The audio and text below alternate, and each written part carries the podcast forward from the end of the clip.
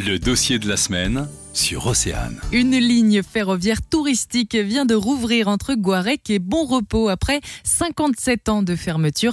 Christian Labétoul, responsable d'exploitation du chemin de fer. La partie sur laquelle on circule aujourd'hui, il y a eu 4 ans de travaux. En fait, ça a commencé par la fermeture de l'ancienne RN 164 qui était à deux fois deux voies à cet endroit-là. Et en fait, une des deux voies avait été construite à l'emplacement de l'ancienne voie ferrée. Elle faisait partie d'un ensemble beaucoup plus vaste qui faisait 450 km de long qu'on appelait le réseau breton.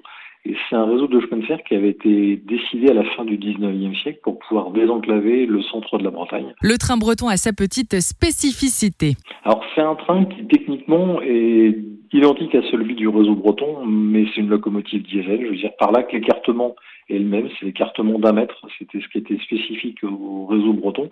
Tout le réseau des chemins de fer déjà à l'époque était en voie d'un mètre 44. C'était standardisé entre les grandes compagnies. Et le réseau breton, pour des raisons budgétaires, avait été construit avec un écartement plus petit. Donc on a repris cet écartement. Et aujourd'hui, les trains avec lesquels on circule sont des trains qui viennent de Suisse, parce que la Suisse est un, un des rares pays en Europe à toujours utiliser des trains avec un écartement de 1 mètre. Et ça nous a permis d'avoir du matériel relativement moderne, c'est-à-dire facile à maintenir et répondant aux critères de sécurité de maintenant. Pour l'instant, il circule tous les dimanches, mais d'autres jours de circulation sont prévus en semaine pendant l'été. Comptez environ une heure pour faire l'aller-retour. C'est ce qu'on appelle un, TGV, mais là c'est un train à grande vibration et globalement il roule entre 12 et 15 km heure. Comme on suit le canal de l'Antre-Adresse euh, par endroit, ben, ça serait dommage de cacher le paysage en allant trop vite. Donc au contraire, on va à des vitesses tout à fait euh, raisonnables. Lorsque le train sera sonorisé, des visites commentées seront également proposées. Pour tout comprendre de l'actualité, le dossier de la semaine est à réécouter en podcast sur oceanfm.com.